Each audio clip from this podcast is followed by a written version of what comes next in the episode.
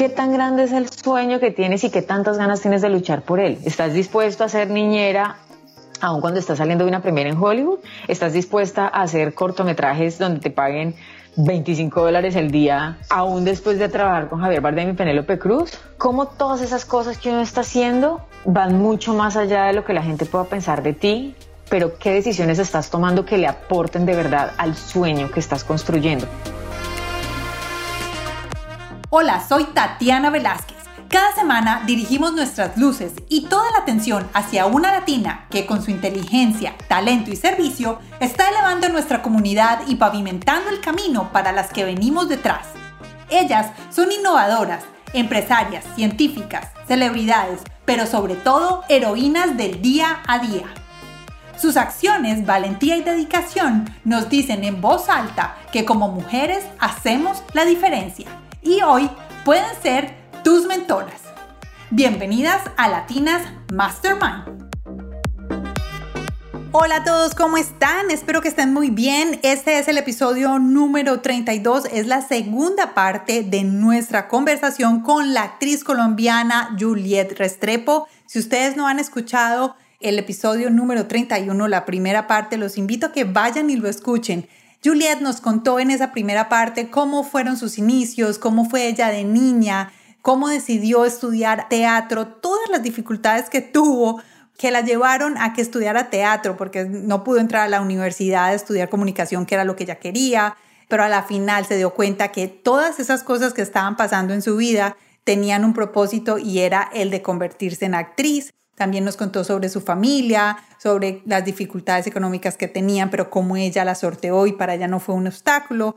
Bueno, muchas cosas que ella eh, vivió y ahí es donde vamos a escuchar cómo ella inició y qué la llevó hasta el día de hoy moverse en Los Ángeles, California y estar en Hollywood eh, buscando nuevas oportunidades. Vamos entonces a continuar nuestra conversación del día de hoy con Juliette Restrepo. Juliet, ¿qué, ¿cuál de...? Porque yo tengo varias películas en mente o, series en las que yo te he visto. Yo me vine a vivir cuando, cuando, digamos, cuando tu carrera empezó, yo ya estaba viviendo acá, entonces digamos que no la seguí mucho. ¿Cuál, ¿Cuál ha sido esos papeles que más te han marcado? ¿Y qué te dejaron? O sea, cada personaje que te ha... Bueno, no cada, pero digamos, ¿cuál han sido los más importantes y qué te han dejado? Este de Laura, la Santa Colombiana, definitivamente me, regaló el personaje más difícil que yo he podido hacer en mi carrera.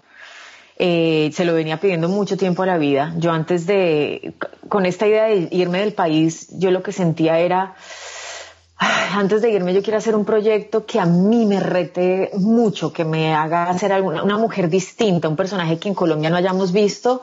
Y pues llega mi audición para Laura, la santa colombiana, la primera beata, eh, la primera santa que tenemos en Colombia, la única, Paisa, em, Laura Montoya.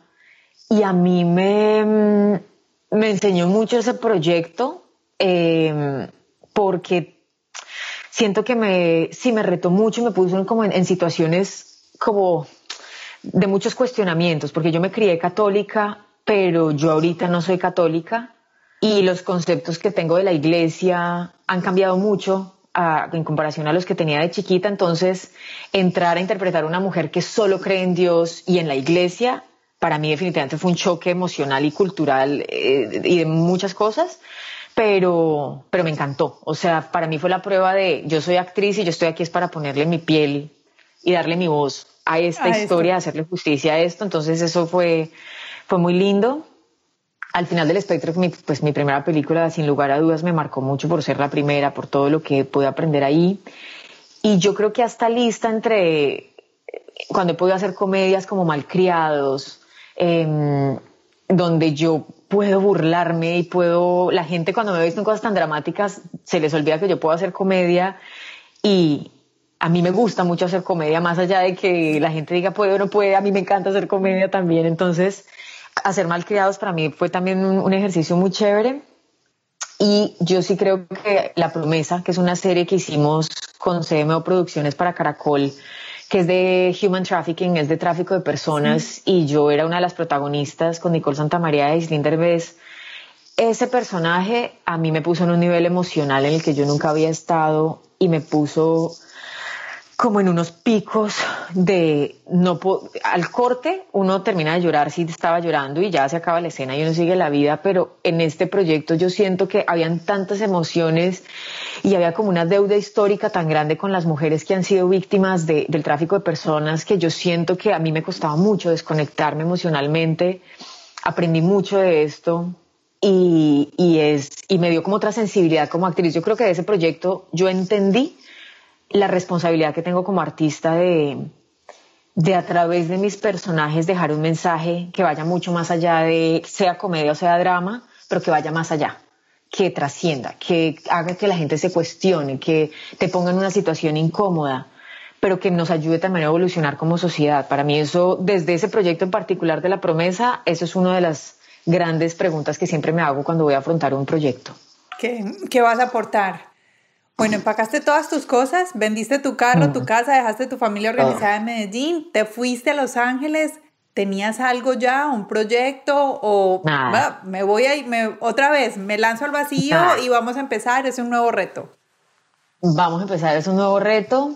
Tenía un manager que acaba de conocer acá, estaba tramitando la visa de trabajo. Yo vendí todo en Colombia sin que ni siquiera me hubieran dado la visa de trabajo todavía. O sea, yo ahorita pienso en, en, lo loco que fue eso y, no lo puedo creer. Em, yo en ese momento tenía un novio en Colombia. Yo a los meses de estar ya acá en Estados Unidos, pues terminé con él. Entonces, digamos que mi, mi, mi inicio fue acá como inicio a todo nivel de todo, con la certeza de que iba a estar acá. O sea, yo ni siquiera me mudé acá pensando, bueno, voy a estar un año, bueno, dos años, bueno, por el tiempo que me dé la visa. No, yo sé que voy a estar acá, yo sé que va a tomar tiempo, porque mucha gente lo que me decía era, esto es de paciencia, esto es de paciencia, esto y yo era como, ay, sí, sí, sí, paciencia. Esto es de, paciencia.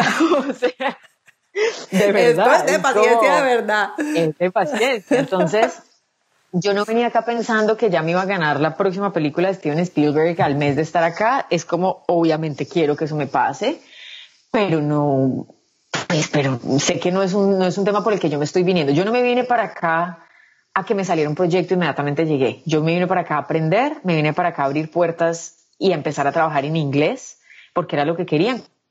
Colombia había hecho una película en inglés muy pequeña que se llamó Broken Kingdom. Yo hacía un personaje muy chiquito y cuando quedé con esta sensación dije, yo tengo que estar allá para poder trabajar de verdad en inglés. Ya venía con bases, digamos, del, del idioma, tenía ahorros los dos primeros años estuve yendo y viniendo a Colombia porque estuve trabajando con Colombia en películas, pero mi piso ya estaba acá, o sea, yo ya estaba aquí viviendo en un apartamento de una amiga, en un cuarto, luego viví en otro cuarto de otra amiga, ya luego me conseguí un apartamentico, lo alquilé, entonces ahí compré muebles y cosas. Y en este camino yo, sí, yo, yo no siento que, que al comienzo sobre todo para mí, yo era señorita Los Ángeles, o sea, yo quería que todo el mundo se mudara a Los Ángeles. Yo decía, es que tú tienes que vivir allá, es que es increíble, es que Estados Unidos, es que el trabajo, es que la competencia, es que wow. Y luego con el tiempo entendí que no es una ciudad para todo el mundo, no es un país para todo el mundo. No es, no lo es. Y me relajé con ese tema, entonces dije, a ver, yo estoy acá porque quiero seguir aprendiendo, quiero seguirme retando y por eso sigo acá. Ya en agosto cumplí cinco años de vivir acá Aquí conocí a Sebastián, que ahora es mi esposo, colombiano, que lleva acá muchísimos años. Eh, y ha sido lo más lindo que me ha podido pasar acá. O sea, si yo hubiera sabido que lo iba a conocer acá, creo que me hubiera venido mucho antes. Claro. Además, que es de Medellín también. Ah, no, qué Entonces, es como, como que yo siento que la vida me tenía que poner acá y yo como puedo explicarle a la gente el impulso que tuve y la sensación que tuve de mudarme era como, hace cuenta como un fuego en el estómago o algo que te jala y es como, es que, es que no, no puedo no hacerlo, no puedo no hacerlo y así me sigo manteniendo hasta el día de hoy, como es que quieres estar acá y si en algún momento cambio de opinión pues ya veremos qué pasa, pero, pero todas esas experiencias de Colombia y todos esos años de trabajo también me han preparado para poder estar acá con esta mentalidad que tengo ahora y que he ido, en la que he ido también trabajando. No te voy a poder dejar ir, ya el tiempo se nos está acabando, pero mira, tengo 800 millones de preguntas. No, aquí podemos seguir. Si tú tienes tiempo, yo sigo. Y que la gente nos aguante la conversación. No, claro que nos van a aguantar. Porque tú llegaste, tú ya me hablaste de dos años más o menos, entonces me imagino que eso fue dos años, casting aquí, casting allá, cosita aquí, cosita allá. ¿Cuándo llegó Loving Pablo a tu vida? ¿Y cómo llegó? Wow, Loving, uy, ese es otro, en ese momento, volviendo a nuestra conversación de, al final del espectro, ahí yo sí era todos los días como, ¡Ah! Estoy acá. Estoy hiperventilando. pasando? Yo lloraba todos los días. Eh, llegó, Pablo llegó cuando yo llevaba aquí mm, como un año y medio ya en Los Ángeles. Claro, así yo estuviera yendo a Bogotá a trabajar. En esos dos primeros años yo hice cinco proyectos por fuera de, de Los Ángeles, entonces yo iba, venía, pero en todas las audiciones que hacía acá, esto era un rechazo tras otro, un rechazo tras otro. Y, y, parte del músculo que tú vas construyendo al mudarte a otro país es que vas entendiendo el sistema, cómo funciona, cómo se organizan, cuál es el protocolo. Eh, el hecho de que sea en otro idioma también te pone a ti en, otro, en otra cosa porque es como, no le puedes hablar igual al manager de acá que al manager de Colombia que te entiende, te conoce, todo esto. Entonces, sí fueron, se han sido como, como unas lecciones muy grandes detrás de los rechazos, la frustración, reponerse, seguir. ¿Qué aprendido? O sea, sigo aprendiendo, sigo aprendiendo a, a, caerme, a levantarme. O sea, yo siento que sería muy deshonesto de mi parte decirte que, ay, sí, me dicen que no y ya, no me lo tomo personal y sigo para adelante. No, no, no, no, no. Cada no es como, uff, respiras, te recompones y sigues a veces te toma más recomponerte que otras veces, em, a veces entiendes más rápido que si no es para ti, no es para ti. Eh, esta ciudad me ha enseñado a hacer mis cosas también por mí y yo sola, que, y a dejar de depender de tanta gente, porque creo que eh, en eso nos hemos enfocado mucho los actores a lo largo de la vida, como de si me llaman, yo voy, hago el papel, y yo en Colombia, como nunca paré de trabajar, pues yo estuve acostumbrada de alguna manera que yo hacía casting y si, me, y si quedaba en el proyecto, pues yo entraba a trabajar y ya tenía mi vida asegurada unos meses. Y aquí todos los días es un reto constante de, uy, bueno, ¿qué sigue? Uy, bueno, ¿qué sigue? Y como hay tanta competencia, estas son las Olimpiadas, sin lugar a dudas, de mi trabajo, de la industria de la cinematografía y la televisión en general.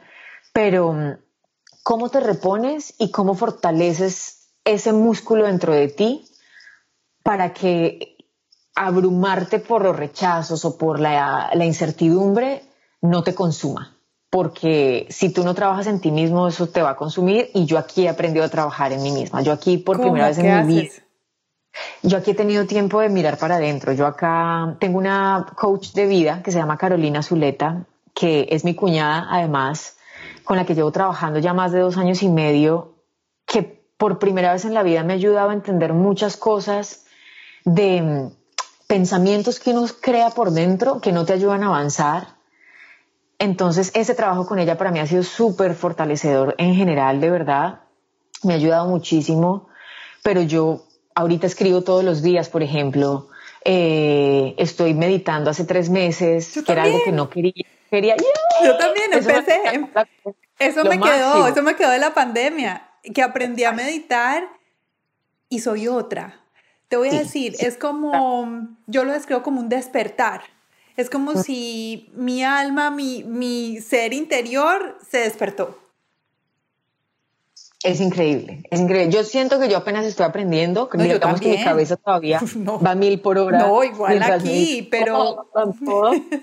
pero ese camino, como tomar las decisiones de cuidarse a uno mismo, porque yo yo vivía muy tranquila, o sea, yo vivía tranquila con el trabajo, tenía una pareja en Colombia, yo estaba con mi familia, tenía días difíciles de cómo voy a hacer esto, cómo hacer lo otro. Digamos que la ansiedad ha sido como, ha estado muy presente en mi vida. Yo soy una mujer muy ansiosa y quiero que las cosas pasen ya y quiero saber la respuesta y todas estas cosas. Entonces, ya vamos a ir al tema de Loving Pablo que vamos a llegar por allá. Tranquila, sigue porque esto, esto es más importante porque es lo que, lo que las personas que están detrás tuyo están viviendo día a día. y yo lo sigo viendo día a día. O sea que yo creo que ese recordatorio tiene que ser el más grande, como que el tema de uno saber que se está conociendo a uno mismo no quiere decir, y que uno está evolucionando, no quiere decir que ya la tarea está hecha. O sea, es como, ay, sí, no, ya entendí, ya tengo una coach de vida, ya trabajo en mí misma, ya. No, no, no, no, no. Entre más me conozco a mí misma, más siento que quiero seguirme conociendo y más retos conmigo misma empiezo a tener. Entonces yo, por ejemplo, algo tan sencillo como esto, yo odiaba cometer errores en mi vida, odiaba, o sea, como no puedo cometer errores, no puedo cometer errores, me quita tiempo, eh, no me quiero caer, no me, sabes, es una cosa como, yo crecí así, o sea, yo siento que también por ser hermana mayor con mi hermanita, era como, yo tengo que dar ejemplo, tengo que ser la hija buena de esto, de esto, y en el trabajo de desaprender, cuando ahorita todo el mundo habla de reinventarse, yo pienso que para mí el trabajo en estos años ha sido de desinventarme de muchas maneras, porque con Caro tuvimos que hacer un ejercicio de voy a cometer errores. Tengo que cometer 100 errores, me, me acuerdo que me puso esta tarea, 100 errores en una semana. Yo decía, 100 errores en una semana.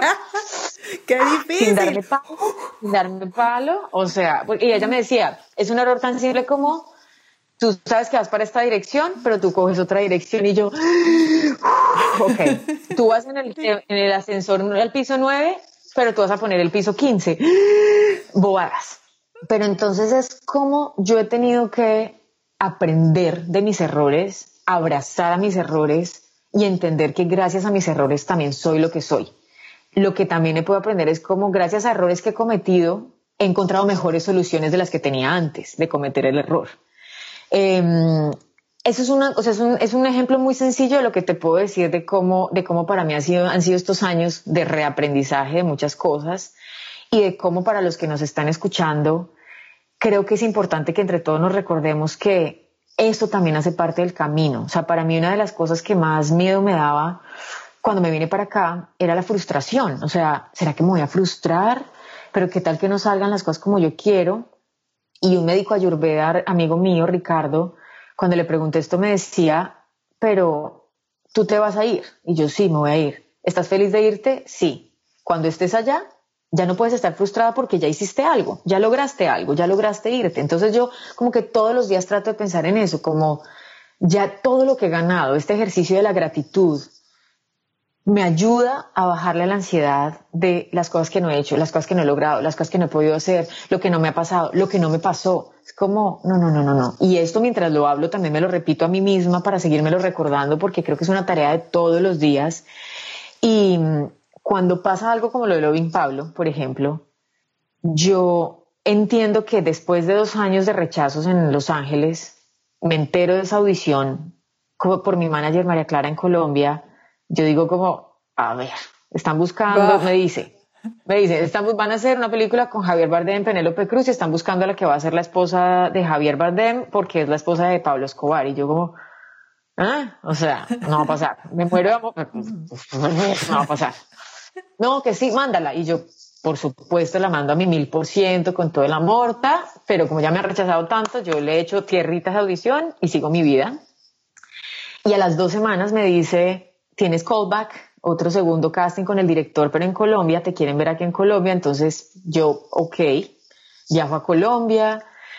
Yo digamos que todavía no estaba tan ansiosa, yo estaba todavía en este proceso de, ya me han rechazado tanto, me van a volver a rechazar, o sea, y pero ya llegué hasta este punto, gracias, qué maravilla, qué rico conocer al director, chao.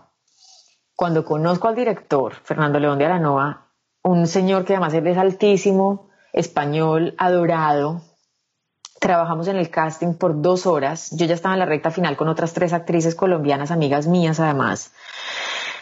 Cuando yo me enamoro del trabajo de este señor ahí, dije, uff, me quiero ganar esto mucho, mucho, mucho, mucho, mucho, mucho. O sea, se me volvió como, como que la ansiedad se me disparó. La tiroides, desde ahí sufro de hipotiroidismo, aquí en el behind the scenes, lo mencionamos, eh, porque ya la ansiedad me empezó como yo quiero ser parte de ese proyecto, quiero trabajar con este señor. ¿Qué tal por trabajar con Javier Bardem? ¿Qué tal por trabajar con Penélope Cruz? O sea, o sea, o sea.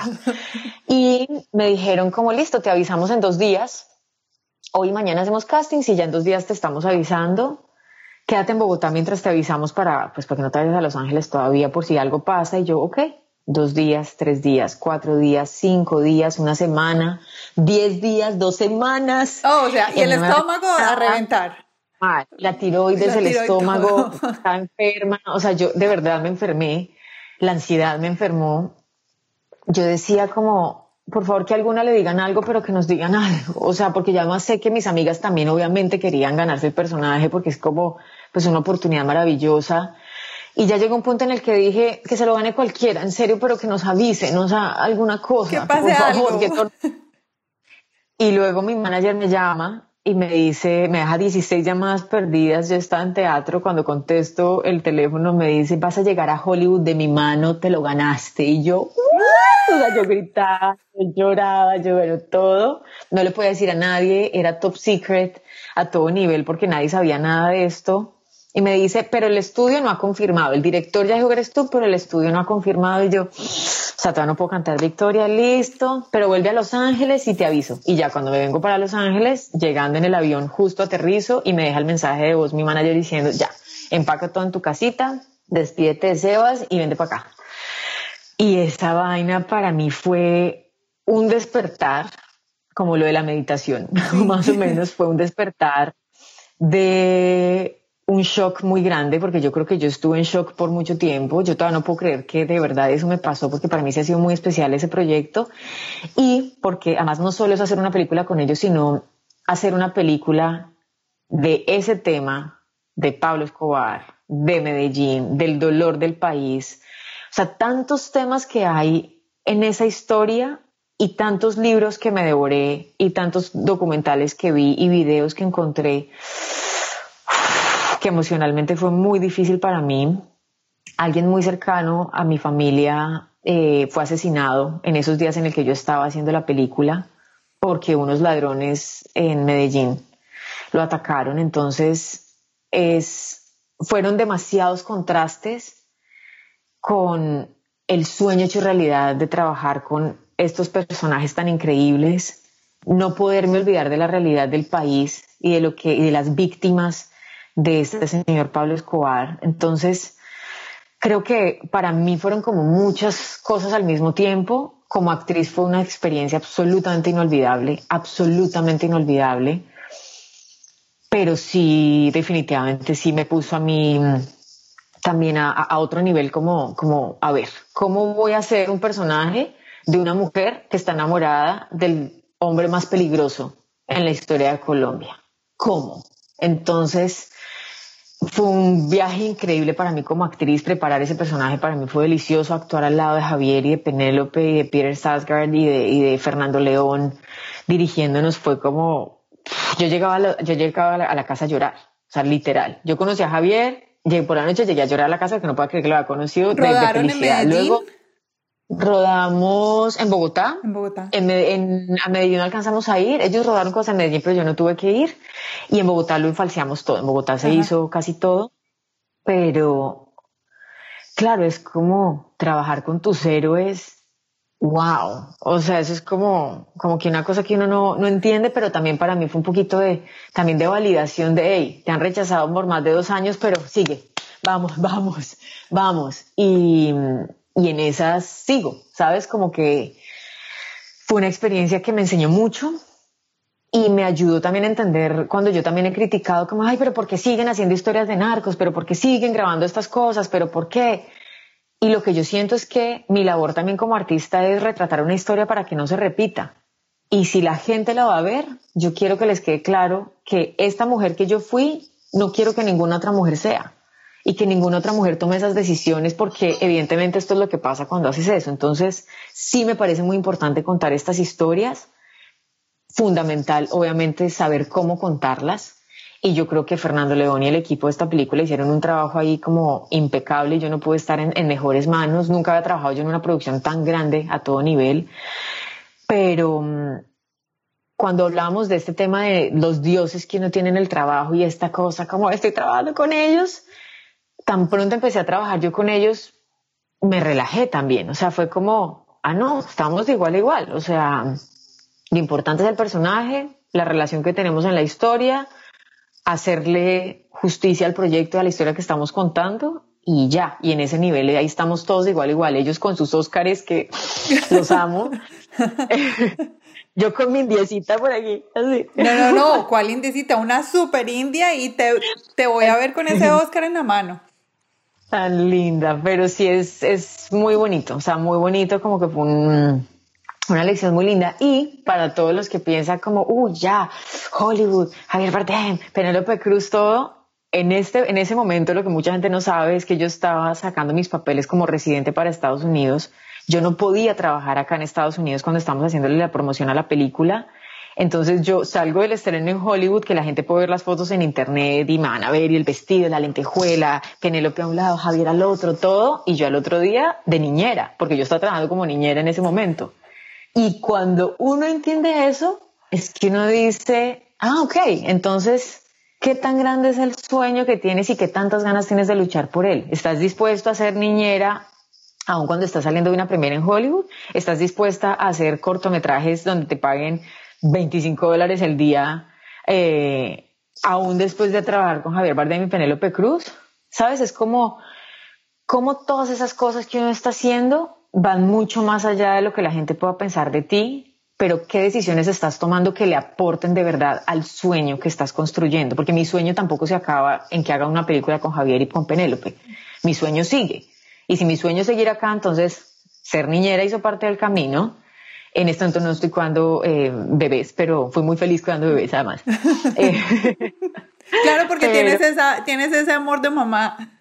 Sí, yo, yo la pasé feliz, pero claro, me encanta es como poderle contar a la gente que, que hay mucho más allá en la historia que todos contamos, más allá del glamour y de todo esto que, que nos quieren presentar y que no es lo único. O sea, que la gente no piense que es que si uno no logra esto o esto, pues ya no lo lograste, es como no. O sea, ¿qué quieres y qué tanto estás dispuesto a hacer? Yo me acuerdo en, un momento recibí una llamada de mi manager que me dijo, oye, están ofreciéndote una, novela eh, X o Y en tal y parece que van a pagarla bien y todo. Y yo decía como, pero es que yo necesito estar acá porque estoy sacando mis papeles, estoy mejorando mi inglés, estoy aportándole a este sueño. Y ella me decía, ah, prefieren entonces cuidar niños que, que hacer esto. Y yo, pues en este momento cuidar niños le está aportando más a mi sueño a largo plazo que una novela que en este momento me pueda dar un trabajo em, por un par de meses. Me entendió perfectamente, pero cuando pienso en esas clases, de, en ese tipo de conversaciones, digo, pues es una reafirmación que también me tengo que hacer yo a mí misma, a mí misma. Hay que tener el objetivo muy claro, o sea, ¿cuál es tu, sí, para dónde vas? Porque si no lo tienes, te puedes perder, te puedes perder ahí mismo. Pues tú lo has dicho, o sea, es muy fácil. Sí. ¿Sabes que me gustó mucho eso que me acabas de decir de que saliste de la premiere en Hollywood de lentejuelas y el otro día eras niñera? Porque muchas personas no, no pueden capturar eso, o sea, pueden decir, uy, ya, lo logró ya, claro, ya, ya, ya llegó. Y, y, eso hace parte, hace parte de tu historia. Una cosa que, que me gusta mucho de, de, todo esto que me has contado es que veo que tienes los pies siempre puestos en la tierra. Mm. ¿Cómo haces para no llevarte por, supongamos, o sea, oh no, ya actué, o en el caso de Colombia, ya me gané un India Catalina, uy, ya soy ya la super actriz. Y en este caso ya actué con pues dos de los mejores eh, un super director. ¿Cómo haces para mantener ese enfoque en para dónde vas? ¿Y cuando, cada cuánto replanteas ese enfoque? ¿Cuál es tu final? Si Pues mira que mis papás juegan un papel fundamental en eso y Sebastián también que está conmigo acá como Sebastián es músico, es compositor, nominado a premios, ganador de premios, talentosísimo, es un genio de la música y yo veo que la necesidad nuestra va mucho más allá de los reconocimientos que tengamos. Entonces mi necesidad realmente es crear personajes que me reten, de los que yo pueda aprender y que puedan dejar algo en el mundo. Entonces yo siempre voy a estar en esa búsqueda. Entonces mi búsqueda no va a terminar con, los premios que reciba o con la aprobación de alguien. Evidentemente quiero que, que, me escojan para proyectos interesantes. Evidentemente yo también quiero producir proyectos que trasciendan y hagan todas estas cosas. Pero yo espero que en serio, si un día uno recibe todos estos tres Oscar que ha recibido Meryl Streep, mi necesidad siga siendo la misma de crear, inspirar, buscar personajes que me reten, mujeres fuertes que yo pueda representar, mujeres que, mm, que saquen todo esto que nosotras somos, eh, esta diversidad también, porque yo sí espero no estar cómoda nunca, ¿sabes? Como que a veces digo como, ay, pero ¿por qué hago tanto? ¿Pero por qué me gusta esto? ¿Y por qué hago esto y esto y esto? Y debería descansar. Y si me pongo a mirar de verdad por dentro, yo prefiero seguir caminando constantemente en lo que estoy. Sé que mi objetivo es ese y no siento que tenga un objetivo final de cuando llegue este personaje, cuando me gane el Oscar, entonces ya.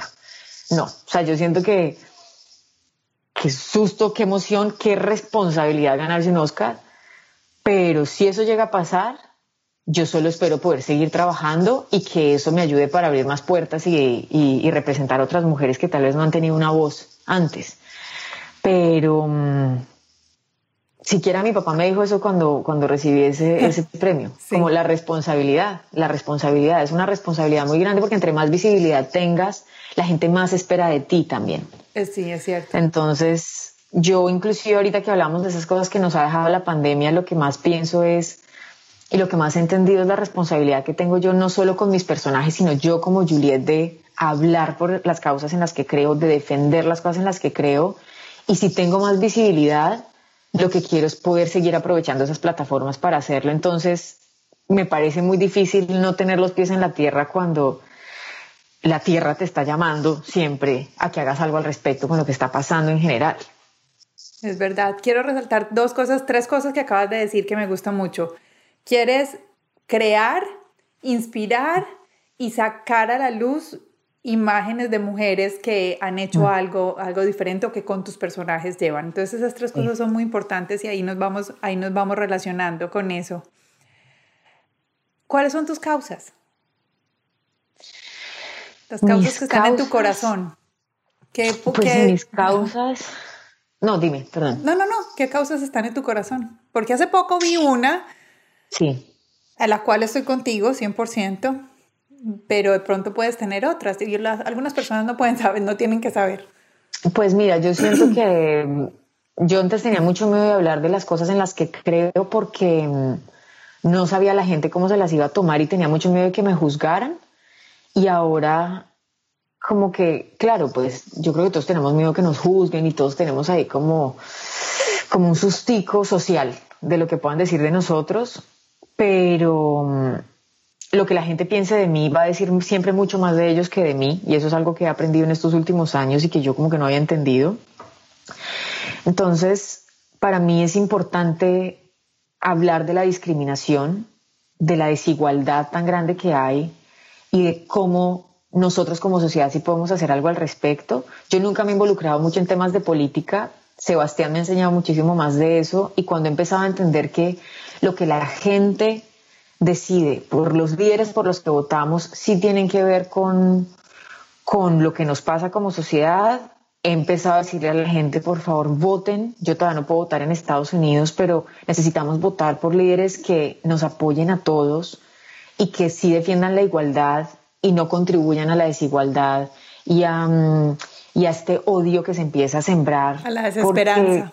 a la desesperanza, porque cuando vemos Black Lives Matter, para mí todo este movimiento fue como, fue un despertar, o sea, fue como que, como que me desperté de verdad en, en cosas que yo no había visto en Colombia y acá. Ahorita en Colombia está pasando un montón de cosas también terribles con la policía que también toca hacer algo al respecto. Entonces yo ahorita estoy como informándome para poder comunicar lo que pienso. Ahorita el movimiento Me Too que llegó a Colombia, tristemente, también yo quiero ser una voz que apoya a estas mujeres que salgan a defender eh, sus derechos, porque yo también he pasado por, cosas de, abuso de una manera u otra y por, ya por ser mujeres este, este tema de vulnerabilidad está muy cercano a nosotras, entonces yo también quiero ser una aliada en esta lucha.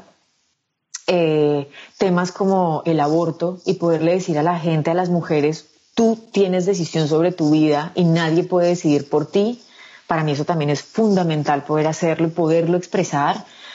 Hay gente que cuando he expresado las cosas en las que creo me ha dejado de seguir, hay gente que me ha peleado, hay gente que, que termina usando, digamos, unas palabras muy pesadas donde yo digo, esta es la muestra clara de la educación que necesitamos, de las conversaciones que necesitamos tener y de la falta de cultura que nosotros mismos estamos cultivando, porque es que nosotros no, preferimos cerrar un tema, ¿sabes? Yo también he vivido eso en mi casa, es como, ay, es tabú, es tabú, ay, mejor no, no quiero que nadie hablemos de esa, o no, sí, no, hablemos de eso, Para, ay, ¿para qué crear controversia? eso, sí. Y ahora, mi causa principal es rompamos tabús y si hay que generar controversia, generamos controversia. Pero no nos podemos quedar callados. O sea, mi, una de las cosas más lindas que me ha pasado en estos últimos meses fue que la revista Aló en Colombia me dio la oportunidad de hacer una columna hablando de, todo este movimiento del Me Too, del abuso en Colombia las mujeres, de los feminicidios. Y mi columna se llamaba Nuestro peor enemigo y hablaba de cómo el silencio es nuestro peor enemigo. Entonces, si yo, concluyendo un poco todo esto que te estoy diciendo, pudiera decir cuál es mi causa principal es romper el silencio. No importa el tema que sea.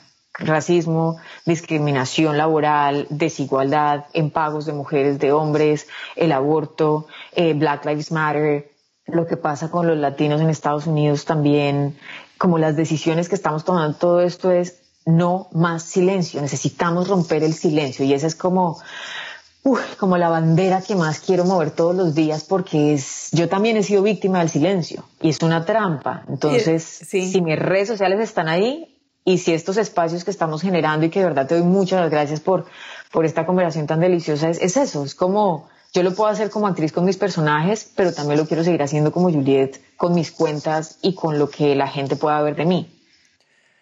Qué chévere. Ahí estamos, nos vamos a apoyar. Yo también estoy ahora en un tema de hay que votar. Hay que, votar, hay, que, votar. Yo sí puedo votar. Yo, voto. Mira, para mí, desde que yo soy pequeñita, muy pequeñita, yo veía el voto como una fiesta. Porque em, yo veía que mi mamá salía y mis tíos, eh, yo vivía con mis abuelos. Entonces yo veía que todos iban, votaban. Yo, yo acompañaba a mi mamá. En esa época metían el dedito en una cosa y quedaba rojo. Y, yo veía, y cuando llegábamos todos, como que todos mis tíos llegaban a la casa de mis abuelos y veíamos, ah, bueno, ¿quién va a ganar y quién va a ser el presidente? Era más como una fiesta, como, bueno, ¿qué va a pasar? No, esto ahora es debido a muerte. Exacto. Desde que yo tengo capacidad de votar, he votado. Vivía en Bogotá, nunca cambié mi, mi sitio de votación para Bogotá entonces me iba y viajaba, esa era una excusa para ir a Medellín a ir a votar. Wow, siempre lo, hice, sí, sí lo hacía, siempre lo hice. Y ahora que estoy aquí en los Estados Unidos, voto para los dos países. Soy ciudadana de los dos y voto a los dos. Y como no pude nunca registrar la cédula, ¿sabes qué hice? Me hice voluntaria en el Consulado de Colombia para ser una de las jurados de las mesas en la ciudad en la que vivo. Ok, Entonces esa era la única forma como yo podía, porque como vivía lejos de, de Miami, vivo pues lejos de Miami, entonces no, no era como, ay, que, entonces nada, dije, no, entonces voy a ser jurado de votación en la mesa en la ciudad en la que vivo. Para, el, para, las, pues, para las elecciones colombianas, básicamente solo para presidente, para las otras no hay, pero bueno, igual voto. Entonces sí, ese es mi mensaje también, hay que votar y, y, ¿sabes que me has animado a algo? A romper el silencio, eso me gusta. Eso me, me, gusta. Pero toma, coraje. O sea, yo sé que es, es, es, un tema de. Es un tema de. como un ejercicio social, porque yo siento que uno no se anima igual cuando es uno solo a cuando sientes que hay más gente rompiendo el silencio contigo. A mí me, ha servido mucho tener de inspiración a grandes amigas mías que también en sus redes han salido a hablar de muchas cosas y yo espero que a través de lo que yo estoy haciendo de pronto haya otras que también se vayan animando detrás de mí, pero en última somos todas en la misma línea hablando, todos y todas, porque además cuando tú hablas de abuso sexual, lo más común era pensar que solo le estabas hablando a las mujeres y romper el silencio, y mujeres, hay que romper el silencio, pero los hombres también tienen que estar en nuestro lado, o sea, deberían estar en esta conversación. Entonces, tengamos la conversación incómoda, no es fácil para nadie, partamos de ahí, rompamos el hielo y empecemos a hablarlo, porque es, es, una, es una cadena de muchas cosas y el silencio no solamente se ve reflejado con eso que estamos hablando de si no votas, si tú no votas, pues tú también te estás quedando callado o callada. Entonces, ¿qué puedes hacer para poner tu voz? Em, y cuando al comienzo, recién, recién de la, de la cuarentena en marzo, yo saqué un video hablando de, también de cómo para mí ha sido muy importante este tema de quererme un poquito más todos los días, del miedo que tenemos, de que dirán, de cómo ponemos nuestra vida y nuestras decisiones en manos de otros. Entonces, yo sé que con pequeños actos todos los días uno sí está rompiendo el silencio pero esto es una bola de nieve que yo espero que siga siendo cada vez más grande. Entonces, si puedo aportar a eso, pues ya quedó como, ya, mi trabajo aquí está hecho. Un día a la vez, Un granito a la vez. Así es como es. no te me puedes decir porque es que de verdad tú eres mi. A ver, te voy a decir. Tú eres mis tres minutos de descanso y mis cinco minutos de diversión, porque es que la muñe, déjame decirte, o sea, la muñe para mí es... La muñe es cuando estoy como en el estrés mayor, digo, ay, ¿qué habrá pasado con la muñe hoy? ¿Qué habrá pasado con la muñe hoy? Y yo te voy a decir una cosa, los plantains, me morí. O sea, ah. no, paraba de reírme, se lo mandé a mí. O sea, por eso yo creo que toda mi familia, mis amigos, todo el mundo eh, pudo saber lo que yo te admiraba y lo que la muñeca significaba para mí.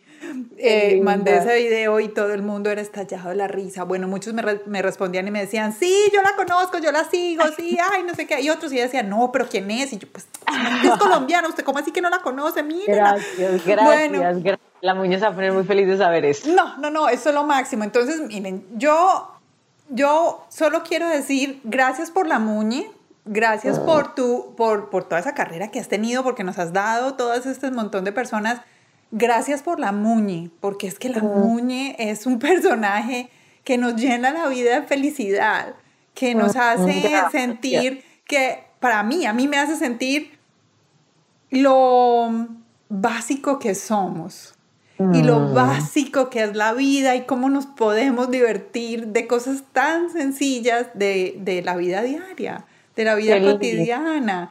Eh, y espero que todos pues vayan y, y hablen Em, solo cuéntanos un poquito, ¿cómo hiciste para que esa muñe naciera en ti? Ay, no, o sea, la muñe para mí ha sido un tema que em, empezó como un chiste aquí, un chiste allá, ¿sabes? Como simplemente cuando yo estaba haciendo Laura en Colombia, conocí a una chica que hablaba como la muñe y era muñe esto, muñe esto, muñe esto, me pareció súper particular por una mujer físicamente nada que ver conmigo, mona, voluptuosa, así, con uñas postizas, o sea, una, plataformas de zapatos, bueno, todo. Nada que ver conmigo, pero me encantó su manera de hablar. Y yo, que siempre estoy como viendo que me gusta y estoy replicando cosas, imitando acentos y todo, empecé a hacer chistes con eso. Esto fue hace cinco años.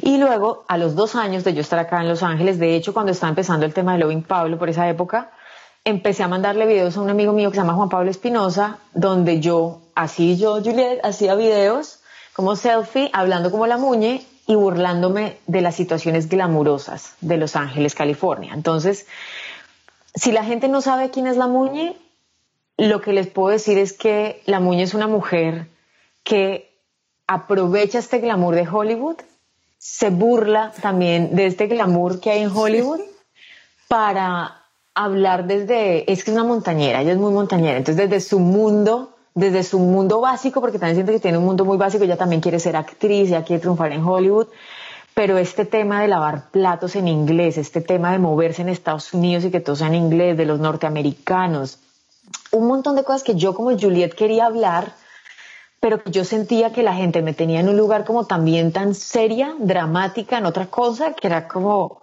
la gente no va a entender lo que les estoy tratando de decir. Entonces mi esposo y Felipe Martínez, mi amigo que es director, me dijeron como, montale una cuenta en Instagram con esos videos que tienes. Y yo, sí, pero nadie le va a gustar eso, nadie le va a dar risa.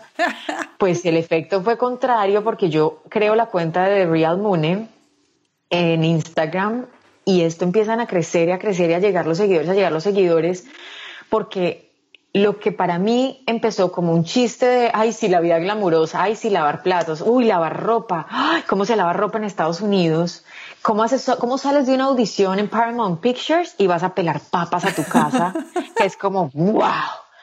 En la, la gente en Bogotá me preguntaba a mí, a Juliet, oye, ¿cómo es un día en la vida de Juliet? Y yo por dentro decía, salí a correr, llegué a pelar papas, luego fui a una audición, luego volví a la casa a lavar ropa, luego saqué la ropa a la secadora, se me encogió una ropa, luego trapié, luego aspiré, luego barré, o sea, todo. Y después me fui a una premier. Y después me fui a una premier, exacto, donde conocí a Nicole Kidman, no sé. Claro. Esa es la vida, esa es la vida que uno tiene en Hollywood, digamos. Entonces, cuando yo empecé a ver que la gente empezó a llegar a la cuenta y empezó a identificarse con eso y me decían, este, me, pasa lo mismo en Australia, me pasa lo mismo en Londres, me pasa lo mismo, estoy en Miami, estoy en, en un montón de cosas. La gente me mandaba sus videos empezando a imitar a la Muñe. La Muñe tiene una frase que es acompáñenme porque para mí también era una manera de burlarme de todos los bloggers que eran como, miren, estoy en las Islas Griegas, acompáñenme, vamos a ver. Y yo era como, no te puedo acompañar porque estás en las Islas Griegas, yo no estoy, estoy en mi casa y no te puedo acompañar.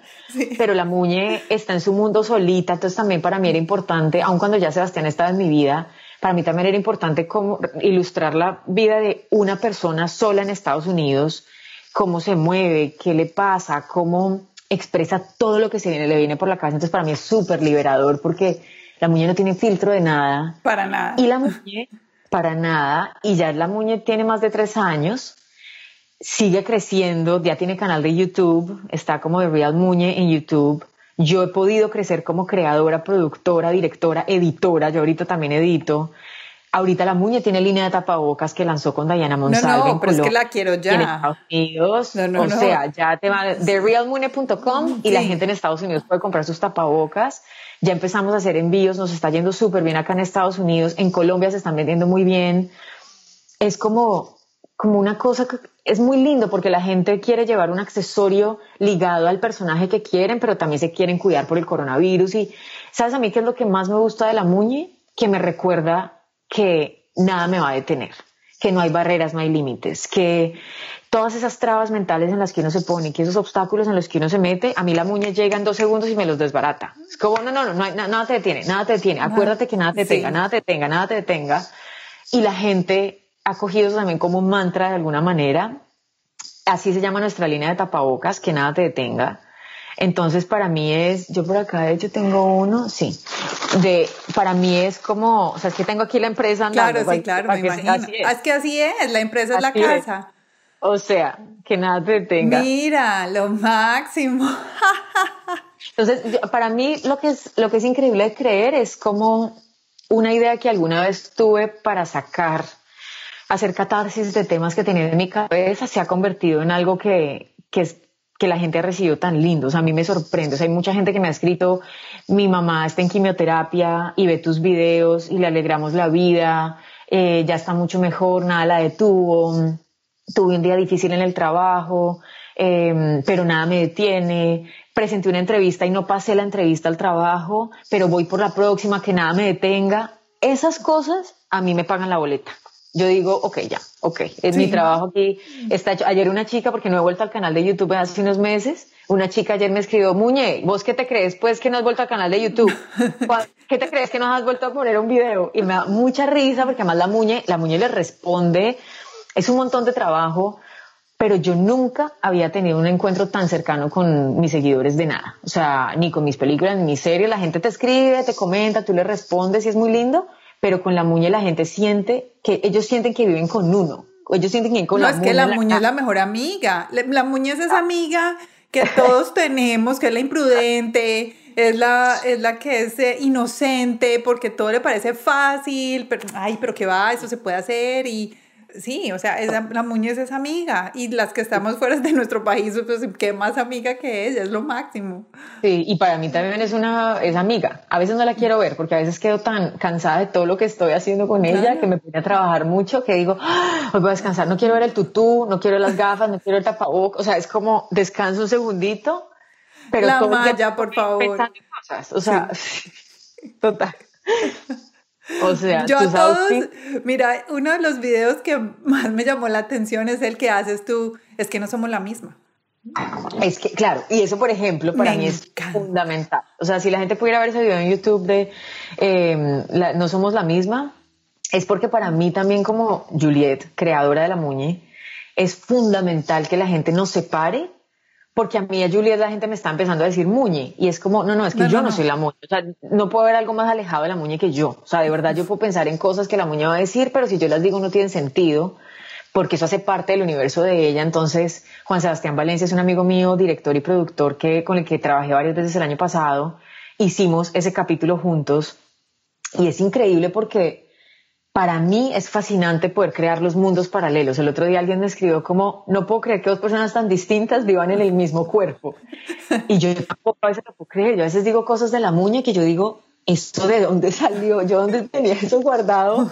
¿Que ¿A qué horas pasó eso? O la gente me dice, ay, me encantó cuando dijiste eso. Y yo, la muñe dijo, ¿cuándo qué? O sea, yo me meto en ese tutú, en el personaje, las gafas, lo que sea que tenga, y para mí es un viaje, o sea, para mí es como una terapia también. O sea, si para la gente es terapéutico verla, para mí es muy terapéutico hacerla. Pues bueno, a todos invitados, vayan a buscar. bueno, ¿dónde te podemos encontrar y cómo podemos apoyar en todo lo que estás haciendo? Apoyarte a ti.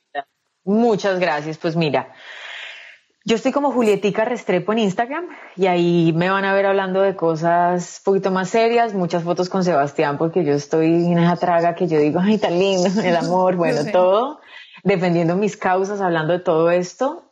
Eh, ahí me van a encontrar. En Twitter también estoy como Restrepo Juliet, sí, Restrepo Juliet. Y ya como la Muñe, que ella sí está súper redes sociales eh, al top. Todo, estoy como arroba de Real Mune, ahí la encuentran. En YouTube está The Real Muñe y porque ahorita estamos haciendo todo esto de las ventas de tapabocas que les quiero mostrar, que es que los modelitos, ah, todo. está lindo ese, moradito, está lindo. Cuidado que este es el exitoso. ah, pero es que ese es la muñe total. Este es la muñe total, este y este es como más recatadito, pero ahí está, que nada te tenga. Ahí están. Entonces los tapabocas los encuentran en therealmuñe.com. Para todos los que están en Estados Unidos los pueden comprar, se los hacemos el envío. Eh, yo personalmente me encargo de que la muñe se los haga llegar con su dirección, o sea, todo. Ay, no, qué emoción. y en Colombia también los encuentran, me, escriben a mí por la página en Instagram o le escriben a Dayana Monsalve, mi socia, que también es parte fundamental de este proyecto. Y me encantaría que pudieran ver el canal de YouTube, entraran a ver a Instagram los videos, dejen sus comentarios, la Muñe siempre les responde.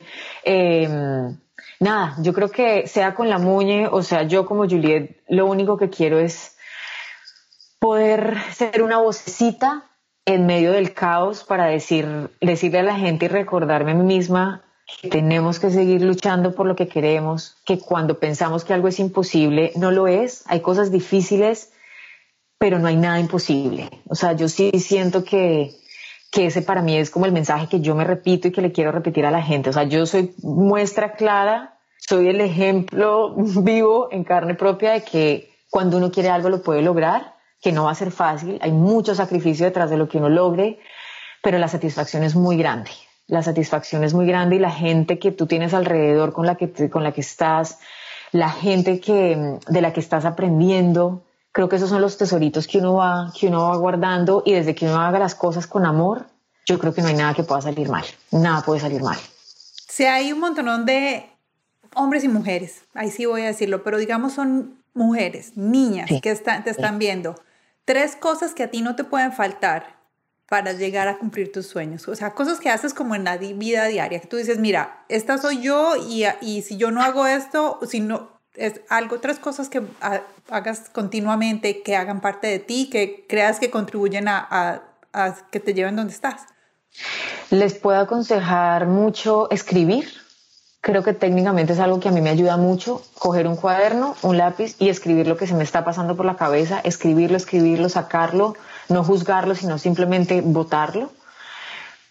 No importa lo que les guste hacer, hacerlo. Si te gusta leer, hazlo. Si te gusta cocinar, hazlo. Si te gusta ver un proyecto, una película, una serie, algo, hazlo. Escuchar cierta música, hazlo. Pero no dejar que la cantidad de ocupaciones te distraigan de ese momentico que te puedes regalar para, para ti misma. Como que eso me parece a mí que, que es fundamental. Yo creo que este sería como un plus que no estaría entre las tres, pero me parece fundamental y es rodearte de gente que te inspire, gente que te haga feliz, hablar, conversar, o sea, como estas conversaciones que uno tiene que a veces no son cómodas, pero yo creo que hay que hacerlas y uno se está volviendo mejor ser humano en esa medida, creo. Y en mi último paso ahí sería el ejercicio, a mí me salva mucho. Mentalmente, yo he tenido momentos que en los que me he sentido como atrapada o como que no sé muy bien qué hacer, me pongo unos zapatos y salgo a correr si estoy en la casa porque coronavirus y que todo esto, me pongo una música, cojo una rutina, algo y me pongo a hacer ejercicio. Como que siento que a mí el ejercicio me despierta, me, me ayuda mucho mentalmente a despejarme. Entonces, en ese, en ese paquetico, creo que, creo que eso es un cuidado propio que a mí me sirve mucho, que espero que a la gente también le sirva. Seguro que sí. Juliet, muchas gracias. Quiero hacerte un reconocimiento a ti, por ser una mujer valiente, perseverante humilde y pegada a tus valores y a tu familia. Ese reconocimiento te lo hago porque llevas una imagen de esa mujer luchadora, esa mujer colombiana luchadora, echada para adelante, y ya va muy lejos. Y para nosotras, las que estamos eh, pues viéndote, apoyándote, es muy importante y es muy valioso. Celebro cada uno de esos retos que tú has llevado. Así tú no los hayas celebrado, pero yo los celebro por ti. y acuérdate que vale la pena celebrar celebrar y celebramos tu vida y todo lo que has hecho. Muchas gracias. muchas, muchas gracias por acompañarnos en este episodio de Latinas Mastermind. Que se repitan y esperemos que, por favor, o sea, cuando, por favor, cuando te ganes el Oscar nos regalas otra entrevista. Listo, listo. ¿Listo? ¿Está bien? Listo. Si se lo gana la muñe, también te la mando. Ah, también. No, pero a la muñe a la muñe la podemos tener un día. También, también. A la mañana podemos tener un día en, en, Latinas Mastermind porque ella también tiene su historia por detrás. La que la gente, por favor. Que la gente nos cuente si la quieren ver por acá y, les, y la tenemos. Pero Gracias por este ratico. Gracias a todos los que tomaron el tiempo de escuchar esto y de, y de meterse un poquito más en, en este mundo en el que andamos. Y, y gracias a todos por, por retarse también, por inspirarnos a todos los que nos estén escuchando, porque cada vez que, yo siento que cada vez que uno logra algo, inspira a un montón de gente alrededor, entonces sigan ustedes allá luchando por lo que quieren, inspirando a mucha más gente, soñando grande, porque los sueños sí se hacen realidad. Es verdad. Bueno, a todos ustedes, muchas gracias por haber estado hoy en este episodio de Latinas Mastermind muy especial con Juliet Restrepo. A todos besos, muchas gracias. Vayan a nuestra página web www.latinasmastermind y allí recuerden que si se registran como oyentes van a recibir notas de este programa, Juliet, porque nosotros hacemos un resumen ejecutivo, digo yo, un mm. resumen del programa porque mucha gente nos escucha cuando está corriendo, cuando está manejando y no pueden tomar nota. Y muchas veces hay cosas que nos queremos, queremos guardar. Entonces, vayan allá a www.latinasmastermind.com, regístrense como oyentes y van a recibir las notas de este programa con Juliet. A todos muchísimas gracias y nos escuchamos y ahora nos vemos porque ahora estamos en YouTube el pro, la próxima semana. Juliet, muchas gracias. Gracias a ustedes. Besitos. Por acá también les dejamos los links para que encuentren todo esto que les Claro, exacto, ahí va, en ese email el que les estoy diciendo están los links, las cuentas donde pueden seguir Juliet, donde pueden comprar el tapabocas. Bueno, todo, ahí está. Y ya te mando a ti el link personalmente para encargarme que esa venta quede lista y que la muñeca te los mande personalmente. Pero claro, ahí mismo. bueno, Juliet, un abracito. Que estés muy bien. Chao.